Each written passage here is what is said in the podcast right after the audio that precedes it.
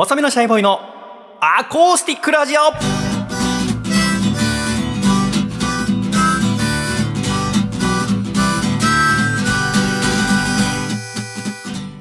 シャイ皆様ご無沙汰しております。細身のシャイボーイ佐藤孝義です。細身のシャイボーイのアコースティックラジオ。この番組はサスケでチャレンジしてみたいエリアはクワッドステップス細身のシャイボーイとサスケでチャレンジしてみたいエリアは、ローリングマルタ、笠倉の、2人でお届けする肉体派ラジオです。よろしくお願いします。お願いいたします。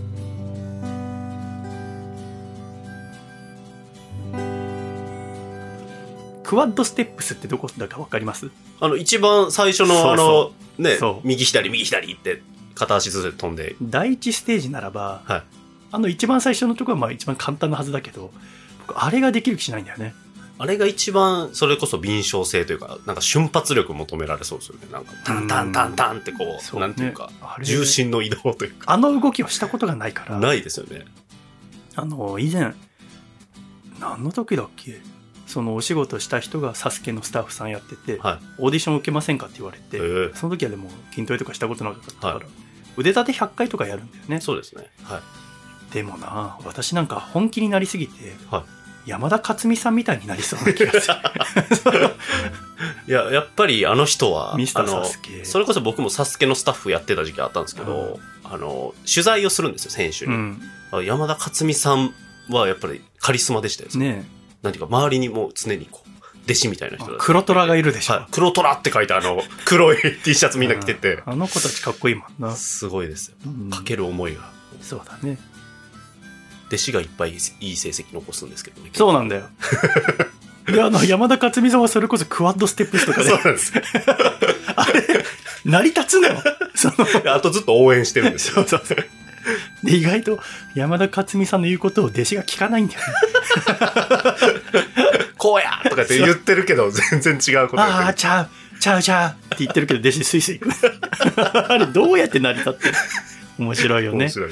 面白いなと思うね風倉さんは最近どうお過ごしでしたか？そうですね。最近、それこそ、あの、夫婦での時間みたいな、なのが、まあ、幼稚園と小学校、まあ、いあの、娘たちが行くようになって、いわゆるその朝、まあ、大体8時、9時ぐらいに、もう送り、送っていなくなるんですよね、うん子供たちが。で、昼の2時ぐらいに幼稚園のお迎えがあって。で、まあ、小学生なんで、もう上の子はもう勝手に帰ってくるんですけど、その9時から昼2時の間って夫婦の時間になるんですよ。うん。だから結構フリーというか、うん。その子供がまあ家にいないから、うん。例えばその時間にご飯食べに行こうかとかうん。話になるんですよね。で、この間、その、あの、東京で、まあ有名な、あの、おにぎり屋さんへえ。ボンゴってひらがなで書くんですけど、えー、知らない。どこにある？えっと、それは、あれ、池ぶあ池袋だったっけな？池袋から乗り換えて、駅どこだったっけな全然行かない駅なんですよ。うん、まあ調べれば出てちょっとくる、ね、ボンゴって調べたらすぐ出てくるんですけど、なんかひ、らがなそこは、まあ、いわゆるおにぎり、な、な、どんなおにぎりなのかっていうと、あんまりその、握らないんですよね。その、キュッキュッキュッって何回もおにぎりってこう、握って、なんていうか、ん三角形にしていくみたいな、じゃなくて、もう3、4回しかもう握らない。あえて、形は？こう、ふわっと、まあ、でも、あれなんですよ。大きな三角形みたいな感じなんですけど、もうほんとふわっと握って、へで、具材がすっごいたくさん入ってるっていうん。おう店で、ん。で、もうちょっと気になって、うん。もうすごい行列ができてるっていう噂で、おにぎりに？おにぎりですよ。だって。で、しかも、その、えっ、と、一番安いのは多分200円ぐらいなんですけど、安い。あの、400円とか、まあ、うん。そのトッピングしていったら結構高いじゃないですか。あるある。で、え、すごいなと思って、で、まあでも平日のその昼間だから、うん。まあ、空いてると思うじゃないですか。そのねもう仕事の時間ちょっと外して、なんか11時ぐらいおに。にぎりにねそうなんですよ。だからランチとか行くにしても、まあサラリーマンとかの方もうんまあ違うとこ行くんじゃないと思って行ったらもう大行列できてて。うんで、11時ぐらいに並び始めて、で、1時間ぐらい並んだんですよ。そしたら、だいぶ前の方まで列行って、もうあと3、4組で僕らもう店内に入れるってなった時に、電話かかってきたんですよ。あ急に。えで、僕は電話パッて見たら、何々幼稚園って、まあ、うわ娘が、あの、ああ通ってる幼稚園あの名前なんですよ。ああ、と思って。なんか、あったのかな？と思って、パッて出たら、なんか先ほど、あの、奥様の方にも、あの、お電話させていただいたんですけども、うんお出にならなかったので、ちょっと旦那さんの方に電話かけさせていただきました。あのーもうお迎えの時間なんですけど、あ。っえて言われて、え？ってなって、あいつも2時だよなと思って、その時点で12時とかあ。ですよあで、まさにもう3、4組で、あとおにぎり食べれるってなった時に、あの、午前保育というシステムが、あの、幼稚園にありまして、あ。あその、次の日とかが発表会とか、あ。運動会とかの時って、あ午前中でもう引き取る。次の日なんかあったの？そうなんです。発表会があったんですよ。へで、うちの妻がですね、それを共有していなくてですね。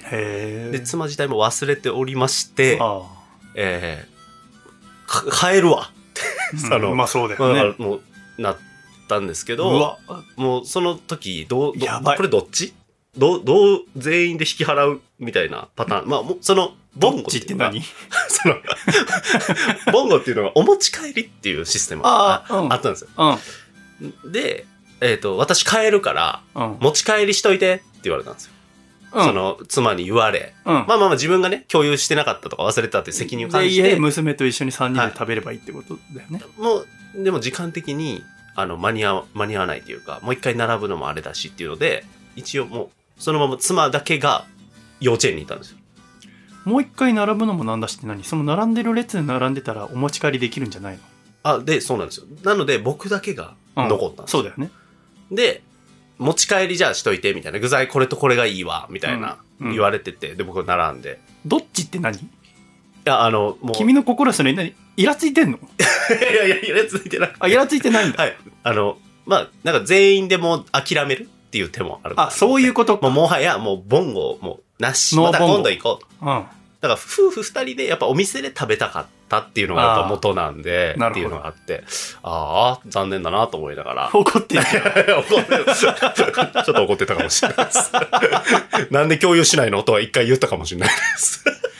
また嫌な感じのちょっとね、あれなんですが、まあでも、あの、なら、持ち帰りにしといてって言われて、ただ僕はここで迷ったんですよ。何を？ここまで並んだら、あの、店で食べたくなってきたなとおにぎりなんてさほど変わんないだろ あの、やっぱ握りたてみたいなのが美味しいみたいなのがなんか評判としてもあって、目の前でね、こう握って。でもお店でべ食べて、かつお持ち帰りにもできるよね。できるんです。うん、しちゃえばいいじ迷ったんですね。もうそれって。何の？いや、元は目的って夫婦二人でお店で食べる。そこぐじゃないいいいんじゃん。別にその家帰ってからさ、お店で食べたって言わなきゃいいわけでしょ、そうなんですよ、ね。そんぐらい食べられるでしょおにぎりぐらい。で、まあ僕はですね、あの、選択としてはですね、まあお店で僕だけを、まあ、食べて、うん。うん。で、持ち帰りをしたわけです。うわ、最低誘い水に乗ってきやがったな。せで、っかく夫婦でさ、一緒の美味しいおにぎり食べようって言ったんだから、持ち帰って同じタイミングで食べんのが筋じゃん。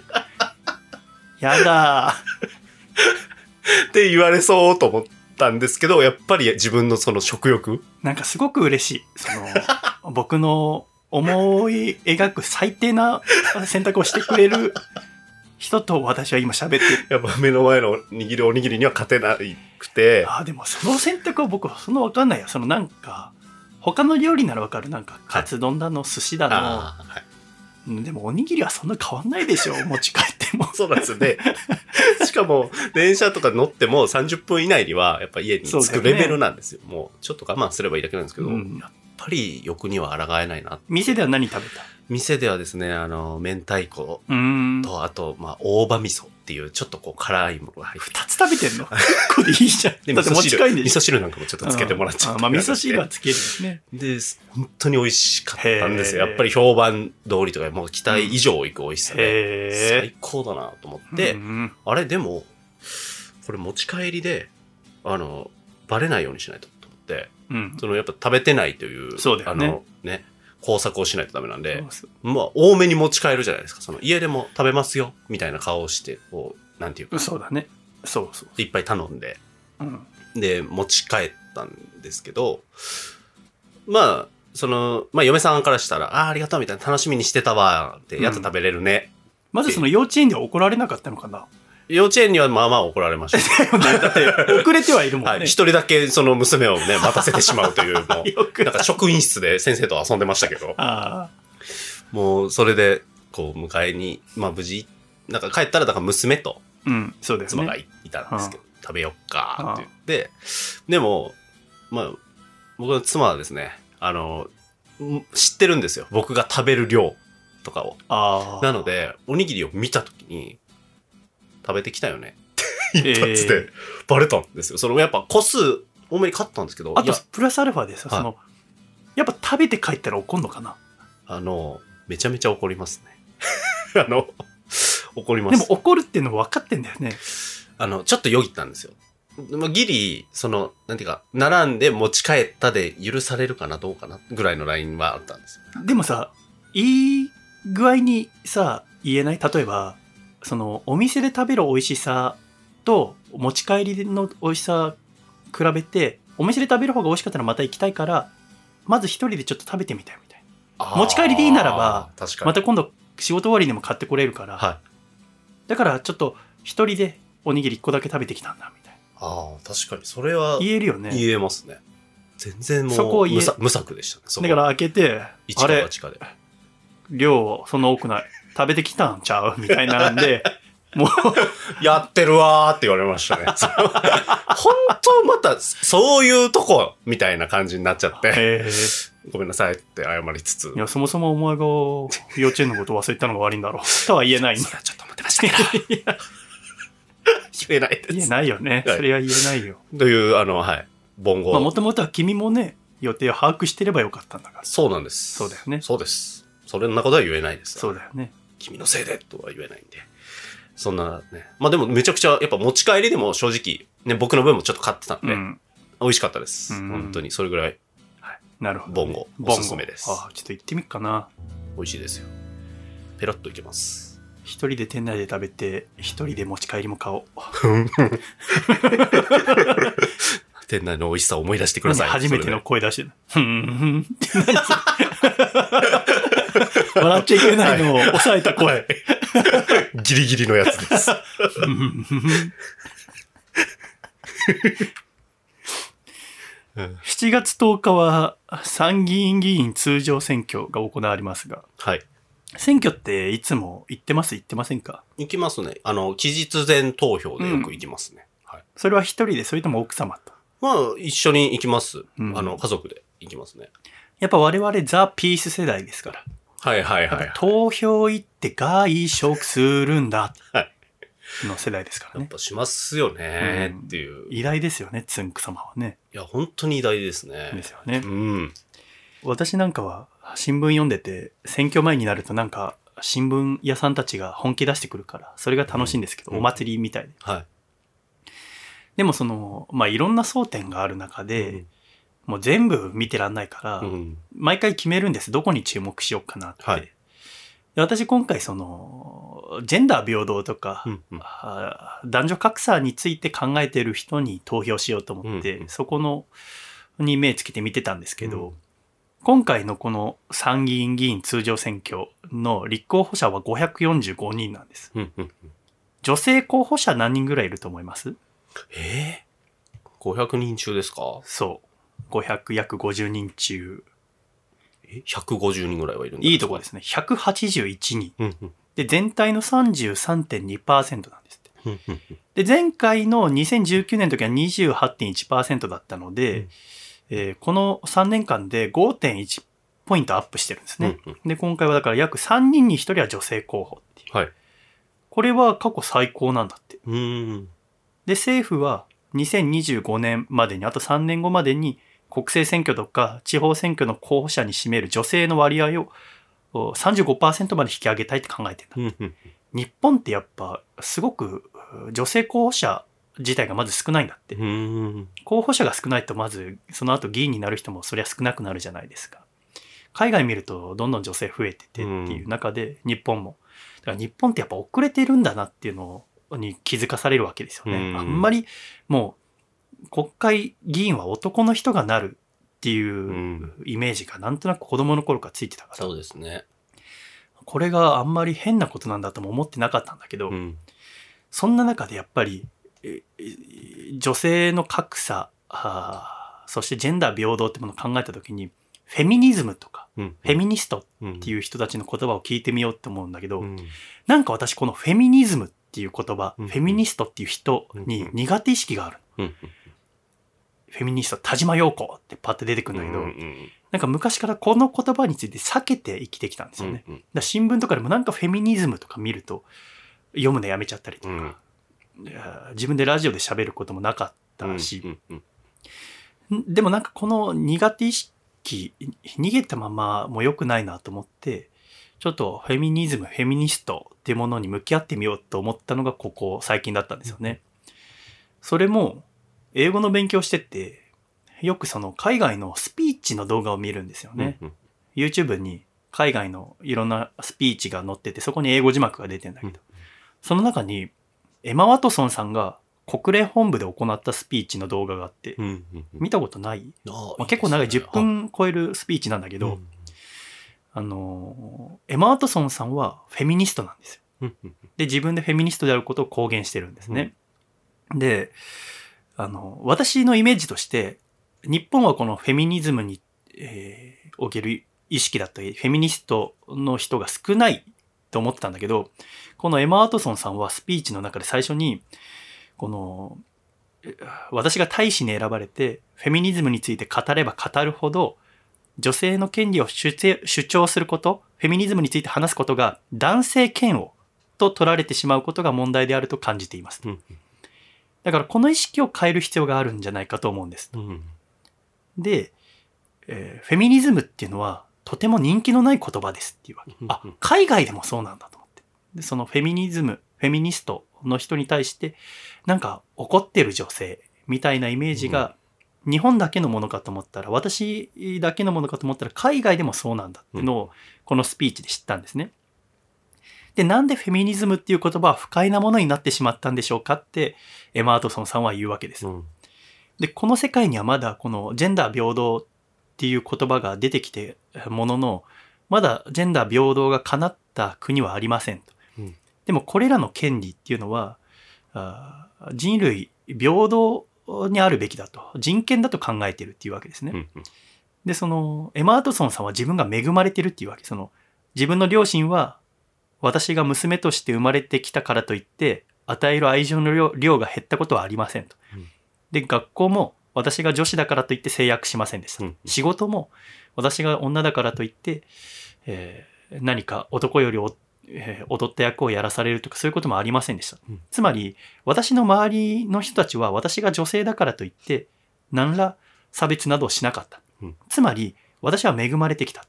で、この周りにいる人たちは、私の周りの人たちはもうフェミニストなんだと。つまり、うん、無意識のうちに、えー男女は男優先であるべきという考えを持っていないで接してくれた。だから、あなたたちは無無意識なフェミニストであるってことを気づいてほしい。で、こういう人が広まれば広まるほど、女性がより活躍できる社会になるんじゃないかって、エマ・アートソンさんは言うわけなんですよね。。で、なるほどな、そういう考えも方もあるのかと。うん。うんで、ちゃんと向き合ってみようと思って、フェミニストについて知りたくて、フェミニズムって何ですかっていうあ本が先々月発売になって、清水明子さんっていう東大の教授の方が書かれている本なんだけど、これはその、フェミニズムっていう言葉の起源から、その歴史、今のムーブメントを通して、えーこれからのフェミニズムがどうあるべきかっていうのを探った内容になってるんだけど、フェミニズムって何か知ってる？いや、まさにもうそのタイトル通り何ですかっていう感じですね。もう女性が、女性、それこそ今の話につながりますけど、女性がその意意見を、女性の権利を意見するみたいな、なんかそういう主張を持っている人たちのことなのかなとか、うん。なんか漠然としてます。はい。なんで漠然としたまま放っておいてんだろうな。そうですよね。私も君もね。うんうんうん。それは要は、フェミニズムっていうのは思想のことで、その思想を主張するのが、あフェミニストの人なわけだけど、このフェミニズムのきっかけっていうのは、要は、あの、なんか暮らしていく日常生活の中で、女性が、あれって疑問に思うこと、うんうん何気ない言葉や行為に抵抗を覚える、これがまずフェミニズムのきっかけとなるんだって。うんで、それがおかしいよねって言って社会を変えようって行動する思想がフェミニズムであり、行動を起こす人がフェミニスト。うんただ、フェミニスト、フェミニズムがこういうものって定義することは難しいんだって。うんなぜならば、世にはいろんな問題があって、スポーツにおける男女格差だったりとか、政治もそう、うん結婚もそう、暴力もそう、経済格差もそう。で、例えば経済について同じ意見を持っていても、スポーツに対する男女の違いについては意見が違うフェミニストもいるわけだよね。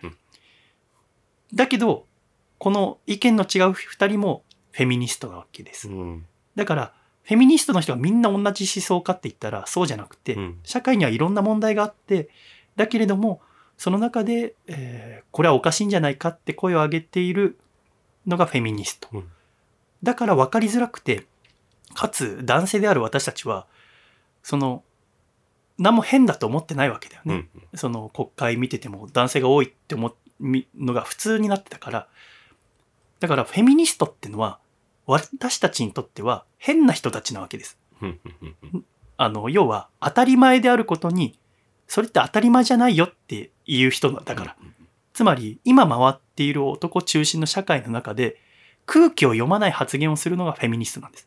だから変で当たり前なんだよね。だって今変だよって、この社会や制度を変えなきゃダメだよって声を上げる人。つまり、なぎの状態の海をに波風を立てるのがフェミニストの人うんたち。だから変で当たり前なんですよね。うんだからこそ、お変っていう目で見られたりするから自分がフェミニストである、フェミニズムを持っているっていうことを、お口に出せない女性もたくさんいる。うんこれは日本だけじゃなくて世界的にそうだってことを最近知ったんですよね。でも身の回りにいろんな、その、男女の格差だったり、ジェンダー平等ではないっていうものがあるらしくて、うんうん例えば2年前に3人の女子高校生がネットで署名を行ったんですね。署名運動。それはファミリーマートのお母さん食堂っていうネーミングの名前を変えたいっていう運動があって知ってます？なんかネットで見た気がします、それこそ。これはこの3人の女子高校生があ学校で女性差別とかジェンダーバイアスについて学んだ際にこのファミリーマートのお母さん食堂のネーミングに疑問を抱いたんだって。うんうんうん。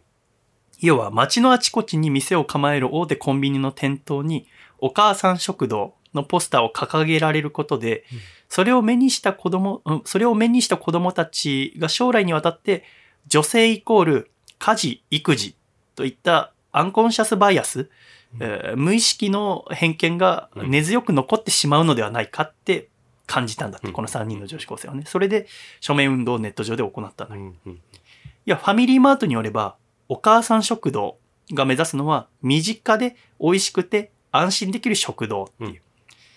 うんつまり、珍しい素材を使った贅沢な料理ではなく、一流のシェフによる手の込んだ料理でもなく、うんそして何より高価じゃないうん。高くない。身近なところで安価で安心をもたらしますっていうのを分かりやすく示すために、お母さん食堂って名前にしたわけですね。うん要は、安価と安心っていうのはセットなんだと。うん安いっていうのと安心っていうのはセット。つまり、家のお母さんっていうのは、この場合のお母さん食堂のお母さんはバリバリのキャリアウーマンじゃなくて、おそらく学校から帰ってきた時には家にいてくれるタイプのお母さん、うん専業主婦とかの。要は、ただで作ってくれる。いつも作って、すぐに作ってくれる。うんで、そこに賃金は発生してない。うん安価で安心っていうのが、お母さん食堂っていう名前に含まれてませんかって。それが、えー全国にあるファミリーマートの店頭に掲げられたら、それを見た子供たちが、やっぱり、安くて安心できる料理はお母さんが作るもんなんだっち、うん。女が作るもんなんだって思っちゃうよ。って疑問に思ったんだって。だからこの、この社会ではいけないよって行動したこの子たちの考え方はフェミニズムでうん。行動した彼女たちはフェミニストなわけですよね。うん。この運動どう思う？うんうんうんうん。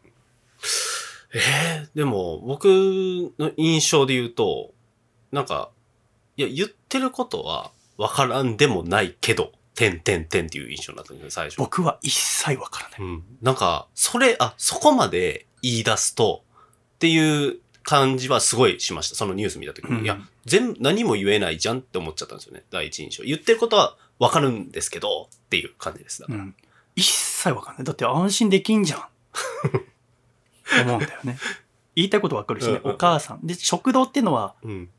要は、身内の人が作ってる場所じゃないじゃん。うんだからこそコンビニの知らない人が作ってるもんだけど、安くて美味しいよ。お母さん食堂。うん今お母さん食堂っているなくなったんだけど、うんこの活動とはちょっとまた別の理由で、うんプライベートブランドが新しくできたからなくなったらしいんだけど、これ読んだ時私は何とも思わなかったんだよね。うん。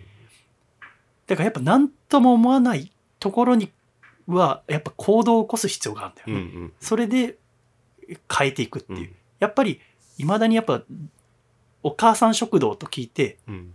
いいなってなんなら思いますよね。うん。なんかイメージが広がるなってやっぱ思っちゃいますもん、その。エプロンしてね。まさにそのお母さんっていう。やつに込めた意味がわかるなって思っちゃいますもんね。だからやっぱりお母さんイコールうん。安価で、なんだただで美味しい素朴なものを作ってくれるって意識がうん。おかしいよって言ってるわけ。うん。うん。でも、そうはやっぱ思わないんだよね。男社会の中で、しかもなんならうちの母さんは専業主婦で、うん。なんなら家帰ったらすぐ作ってくれるのが嬉しかったから、うん。同じ幼馴染の拓也くんうん。は、両親共働きで、うん。なんならかわいそうだなって思ってた拓也くんが。うん。うん。家帰って鍵っ子で、うん。お母さん働いて、うんお母さん働かなきゃいけないんだみたいな。うん。でもさ、変、その時は変だと思わなかったけど、なんお母さんは別に自分の好きで働きたいから働いてるわけじゃん。うん。なんなら、それが正しいというか、うん自分のやりたいことをやってんのに、うん。私はもう子供の時からそれがかわいそうだと思ってたんだようん。うね。ん。だからその潜在的な意識を変えていこうよっうん。うん。ていうフェミニストの人は、やっぱ私は無意識に避けてたんで、33年間多分。分。要は波風を立てる人だから。うん。でもやっぱり、えーただ今まで気づかなかっただけで、別に働きたかったら働けばいいし、うん。働かなきゃいけないし、働きたかったら。っていうことを、これから変えていこうって人がだんだん増えていくっていうのが、やっぱ選挙だと思うんだよね。うん。うん。やっぱ政治から変えていかなきゃいけないっていう。その中で、なんで選挙に行かなきゃいけないのって聞かれた時に、うんあんまりうまく答えられなかったんだけど、うん。なんとなく私が最近思うのは、あの、CD とかうん本とか、あの、友達から借りるよりも、レンタルショップで借りるよりも。自分でお金出して買った方うんがよく聞くし、よく読むっていう、それと同じなんじゃないかって私は最近思うんですよね。うん。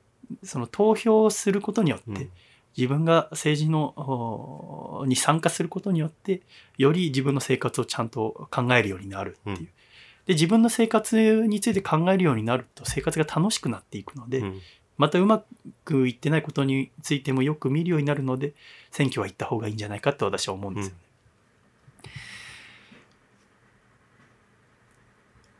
ネットにこのフェミニズムについて調べてるときに二階堂ふみさんと田島陽子さんの対談の記事が2ヶ月前にのものが出てて、これは L っていう女性誌のネット版にで全部公開されてるものなんだけど。で、二階堂ふみさんはこの田島陽子さんの本を読んで、フェミニズムというものを強く意識するようになったんだって、うん20代の時に。で、それで2年前かな、その紅白歌合戦の時に、うん。着物でもなくスカートでもなく、パンツスタイルで司会をしたんだって。うん。要は自分の着たい服を着るっていううん女性だからスカートを履かなきゃいけないっていうものじゃないって、それはだから要はフェミニズムの思想でやったんだ。でもそれがものすごく賛同を得て、あ、国もういろいろ変わってきてるんだなって思ったんだって。で、田島陽子さんって今80歳超えられて、うん。テレビで出したのは50歳ぐらいの時なんだって。うん。要は私はそのに怖いおばさんだなと思ってて、はわーっていう。で、田島陽子さんがだからテレビタックルとかさ、い。はい。出てた時期のことしてたから、でもなんかこの二階堂ふみさんとの対談がすごい良くて、うん。本を買って読んでみたんだよね。あの、愛という名の支配っていう本が30年前に出てて、だからちょうどテレビで出した頃だと思うんだけど、はい。これ読んだら、この2ヶ月前に出たばっかのフェミニズムって何ですかと書かれてることは一緒だったんだようね。んいや、フェミニズムに対する考え方とうん世界をなぜこのままじゃいけないのかっていう。要は、ものすごく丁寧に書かれてたの。で田島陽子さんがその30年前にテレビ出たのはなぜかっていうと自分のお尊敬する人にその学者として田島陽子さんその大学教授だから、うん本を書いたとて売れるのは2000部だよって。いや2000人にしか伝わらないよって、うんうんでもテレビに出たらあなたそのもっと多くの人に伝わるでしょ。テレビって覚醒器なんだからって、うんその当時テレビ全盛の時だから、うん。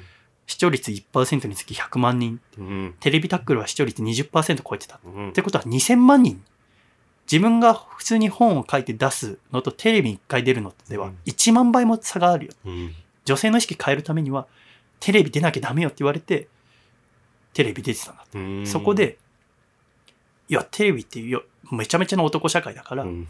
めちゃめちゃにそのショーアップされてで子供の自分にもやっぱフェミニストって怖いってイメージが伝わってたんだよね、うん。で本をじゃあその当時書いた本を見たらすごく丁寧に書かれてて、うん。決して怖くなんてないっていう。うん。やっぱメディアもいや当時はちゃんと考えて作られてなかったんだなって、うん。やっぱ男中心に作ってたんだなって。だこれからもテレビだのうん。ラジオもそうだし、うん。いろいろな番組もその点について考えて作らないといくらでも編集だのテロップだの、うん。のやりようによってこんだけ意識って変えられるんだなって、うん。放送のうん。面白さはもちろんあるけど怖さもあるなっていうのをなんか今回えーすごく考えました、うん。やっぱラジオでも少しずつ奥様のことをパートナーって呼ぶようになって自分でも妻うん旦那と言わず夫さんとか呼ぶようになってきたけど私あれもちょっと疑問で妻なんかちょっと他人行儀じゃないと思ってたはい。奥さんって響きあったかいじゃない。はい。だけどだから私は奥さんでいいじゃんって思ってる派だったんだけど、うん。やっぱその言葉の成り立ちとかから何も違和感感じてなかったこと自体が本当はおかしいことだったのかもしれないなっていうので引き続きずっと考えていかなきゃいけないことなんだなって反省したことでもあったんです。まあそのいろんな視点がその選挙とかってあるけどなんかもっと楽しくなんか見ていいんじゃないかなって私は思ってるんですけどね。引き続き考えていきましょう。ありがとうございました。今週も最後までお聞きくださり誠にありがとうございました。また来週笑顔でお会いしましょう。では行くぞ。123シャイ。さよなら。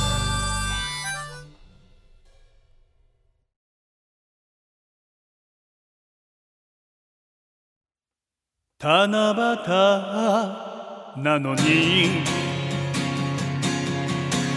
あなたに会えない織姫と彦星さえ愛し合う夜なのに。七夕の夜に。あなたに会いたい。天の川の真ん中で。踊り明かせたらいいのに。七夕さらさらささの葉さらさら七夕さらさら。七夕さらさら織姫と彦星はラブラブ。ささの葉さらさら。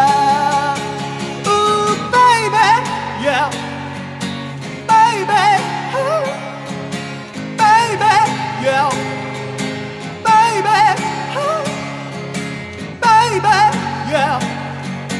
Baby, huh? baby, yeah, yeah.